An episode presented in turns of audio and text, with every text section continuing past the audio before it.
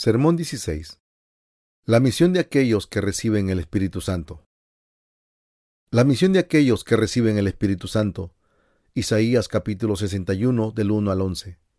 El Espíritu de Jehová, el Señor, está sobre mí, porque me ha ungido Jehová, me ha enviado a predicar buenas noticias a los pobres, a vendar a los quebrantados de corazón, a publicar libertad a los cautivos y a los prisioneros apertura de la cárcel, a proclamar el año de la buena voluntad de Jehová y el día de la venganza del Dios nuestro, a consolar a todos los que están de luto, a ordenar que a los afligidos de Sión se les dé esplendor en lugar de ceniza, aceite de gozo en lugar de luto, manto de alegría en lugar del espíritu angustiado. Serán llamados árboles de justicia, plantío de Jehová, para gloria suya. Reedificarán las ruinas antiguas, levantarán lo que antes fue asolado, y restaurarán las ciudades arruinadas, los escombros de muchas generaciones. Extranjeros apacentarán vuestras ovejas, e hijos de extraños serán vuestros labradores, y vuestros viñadores, vosotros seréis llamados sacerdotes de Jehová. Ministros de nuestro Dios seréis llamados. Comeréis la riqueza de las naciones, y con su gloria seréis enaltecidos. En lugar de vuestra doble vergüenza y de vuestra deshonra, os alabarán en sus heredades, por lo cual en su tierra poseerán doble porción y tendrán perpetuo gozo. Yo, Jehová, soy amante del derecho, aborrecedor del latrocinio, para holocausto. Por eso afirmaré en verdad su obra y haré con ellos pacto eterno. La descendencia de ellos será conocida entre las naciones y sus renuevos en medio de los pueblos. Todos los que lo vean reconocerán lo que son un linaje bendito de Jehová. En gran manera me gozaré en Jehová, mi alma se alegrará en mi Dios, porque me vistió con vestiduras de salvación, me rodeó de manto de justicia, como a novio me atavió, y como a novia adornada con sus joyas, porque como la tierra produce su renuevo, y como el huerto hace brotar su semilla, así Jehová el Señor hará brotar justicia y alabanza delante de todas las naciones. ¿Cuál es la misión de aquellos que reciben el Espíritu Santo? Es predicar el Evangelio del agua y del Espíritu a todas las personas en el mundo. ¿Qué debe hacer una persona que ha recibido el Espíritu Santo? debe predicar el Evangelio del agua y el Espíritu a todas las personas. Dios confió el bello Evangelio de nacer de nuevo, de agua y el Espíritu, a aquellos que han recibido la vida en el Espíritu Santo. Aquellos que fueron perdonados por sus pecados ante Dios reciben el Espíritu Santo. Entonces, ¿para qué piensa usted que Dios le concede el don del Espíritu Santo? Para darles la garantía final de que Él les ha hecho sus hijos. Él les dio el don del Espíritu Santo. Él también desea ayudarles a vencer a Satanás. Él quiere que aquellos que han sido perdonados por sus pecados y que han recibido la vida en el Espíritu Santo hagan lo siguiente. Él les hace predicar las buenas nuevas a los pobres. ¿Cuáles son las buenas noticias para los pobres? Son el Evangelio del agua y el Espíritu. Dios pidió a aquellos que recibieron la vida en el Espíritu Santo que prediquen el bello Evangelio a los pobres, aquellos que recibieron el Espíritu Santo desde que tienen la esperanza del cielo, nunca estarán satisfechos con las cosas terrenales. Dios concedió el Evangelio del agua y el Espíritu a los pobres y los perdonó por sus pecados. Él entonces les concedió la vida en el Espíritu Santo y les dio la vida eterna. Dios le ordenó al justo que predicara el Evangelio del agua y el Espíritu a los pobres. Él también los persuadió a extender la fe en Dios y en Jesús. La razón por la que Dios nos dio el Espíritu Santo fue para predicar las buenas nuevas abundantemente a los pobres del mundo. Él nos envía a sanar los corazones destrozados. ¿Cómo el Señor sana nuestras mentes? Él sana al corazón destrozado con el Evangelio del agua y el Espíritu. Hay muchas personas con corazones rotos. Para ellos la vida no tiene valor y su propia justicia les hace naufragar. Ellos tienen vidas humildes y dolorosas debido a sus pecados. Por consiguiente, ellos se atormentan de vez en cuando por sus dudas sobre la vida. Todos los hombres desean vivir bien y quieren disfrutar la prosperidad en su cuerpo y alma. Pero esto no sucede tan fácilmente, de la misma manera como cuando las personas han sido robadas en todas sus posesiones por los ladrones. De la misma manera, aquellos con pecado en su corazón son privados continuamente de, toda su justicia y al final irán al infierno por causa de sus pecados. Por eso el Señor, teniendo misericordia de los corazones destrozados, nos ordenó que les predicáramos el bello Evangelio. ¿Con qué palabras lo sanó Dios? Él lo hizo con el bello Evangelio del agua y el Espíritu. Él sanó a aquellos con el corazón destrozado y también les concedió la vida eterna. Él proclama libertad a los cautivos del pecado. Él concede la libertad a los cautivos. ¿Qué significa esto? Significa que Dios ha liberado las almas de las personas de todos los pecados del mundo. Él ha dado esta misión solo a aquellos que recibieron el Espíritu Santo. Así ellos pueden liberar a otro de sus pecados. El hombre tiene un cuerpo y un alma, y su cuerpo y un alma viven limitados por la maldición del pecado y la ley. El hombre no puede hacer nada sino vivir como cautivo del pecado, sin tener en cuenta si cree o no en Dios. Nacido con el pecado, él no puede ayudarse a sí mismo, sino solo pecar. Así está destinado a vivir cautivo del pecado. A lo largo de su vida, él vive de esta manera y al final será destruido. Esta es la razón por la que él vive esta vida, buscando inevitablemente la autocompasión que considera su debilidad y que lo ha puesto en esta posición. Dios envió al Espíritu Santo a aquellos que no pueden más que pecar y que están destinados a morir, y así ellos pudieran predicar el bello Evangelio a los presos de pecado y darle la libertad a los cautivos de todos sus pecados. Él conforta a todos los que se lamentan. ¿Qué les dio Dios a aquellos que se lamentan? Les dio el Evangelio del perdón. Dios conforta a todas las personas del mundo que se lamentan. Él envió a Jesucristo a este mundo para perdonar a la humanidad por sus pecados y para pasar todos los pecados del mundo sobre él. Él fue bautizado por Juan y murió en la cruz. Así es como Dios nos purificó de nuestros pecados. Así Dios nos salvó de todos los pecados del mundo. Nuestro Señor conforta a todos los que se lamentan, informándoles del bello Evangelio del agua y el Espíritu. Haciéndolo así, Él bendice a aquellos que padecen de una fe incompleta. Él guía solo a aquellos que tienen el Espíritu Santo para predicar este bello Evangelio, para sanar a los de corazón destrozado y para liberar a los cautivos del pecado. El propósito de nuestra existencia en este mundo es el ser perdonados por nuestro Señor y entonces predicar el bello Evangelio a aquellos que están atados por el pecado y a brindar el consuelo de la necesidad por ser liberados del pecado. Dios nos dice que aunque nuestras vidas son cortas, no son en absoluto sin valor, Dios preparó la remisión de pecado y las bendiciones maravillosas para la humanidad. Con la prueba de este hecho, nuestro Señor también dejó con una corona de alegría a todos aquellos que se lamentaban.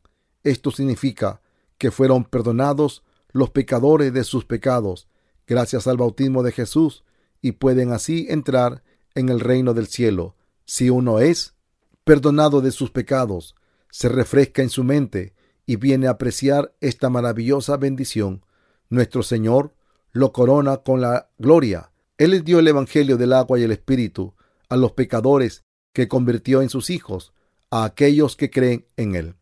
Aquellos que creen en este bello Evangelio se sienten gozoso en lugar de tristeza. Así como todos los hombres nacen y mueren con un grito llorando, el gozo momentáneo y sus mentes principalmente están llenas de tristeza. Sin embargo, Dios los encontró y los guió a nacer de nuevo con la esperanza y alegría. Asimismo, aquellos que nacen de nuevo, creyendo en el bello Evangelio, viven una vida y tienen un nuevo trabajo. Además, además ellos pueden hacer lo que Dios quiere, esto es, predicar el Evangelio del agua y el Espíritu a todos los pecadores del mundo, echando fuera toda la tristeza de sus corazones y permitiéndoles, en cambio, disfrutar todas las formas de deleites y felicidad. Aquellos que son perdonados de sus pecados por Dios dan la gloria a Él. Él le dijo al justo que predicara el bello Evangelio. Él les dijo que predicaran quién es Él, el Evangelio que Él nos dio y cuán glorioso es el reino del cielo que Él preparó. Nosotros podemos ver la gloria de Dios en aquellos que han sido perdonados por Él. Aquellos que antes se lamentaron en su vida, ahora están llenos con el deleite y con la felicidad del Espíritu Santo. Aquellos que estuvieron atados al pecado, ahora sienten el placer de la libertad. Y aquellos que vivieron una vida sin valor, ahora viven una vida justa. Todos ellos reflejan la gloria de Dios. Dios se refirió al justo como aquellos que reedificarán las ruinas antiguas, levantarán lo que antes fue asolado y restaurarán las ciudades arruinadas. De hecho, este bello Evangelio del agua y el Espíritu fue el Evangelio predicado por los apóstoles en los días de la iglesia temprana. Jesús fue enviado al mundo hace dos mil años aproximadamente. El bello Evangelio del agua y el Espíritu fue predicado en este mundo hasta 300 años después de Cristo. El Evangelio predicado por el justo hoy es el mismo Evangelio del Espíritu Santo que predicaron los apóstoles en ese momento. Sin embargo, en el principio del siglo IV del Imperio Romano, cuando Roma constituyó al cristianismo como la religión oficial y les dio libertad de religión a los ciudadanos, el Evangelio del bautismo de Jesús se fue empañado y desapareció gradualmente.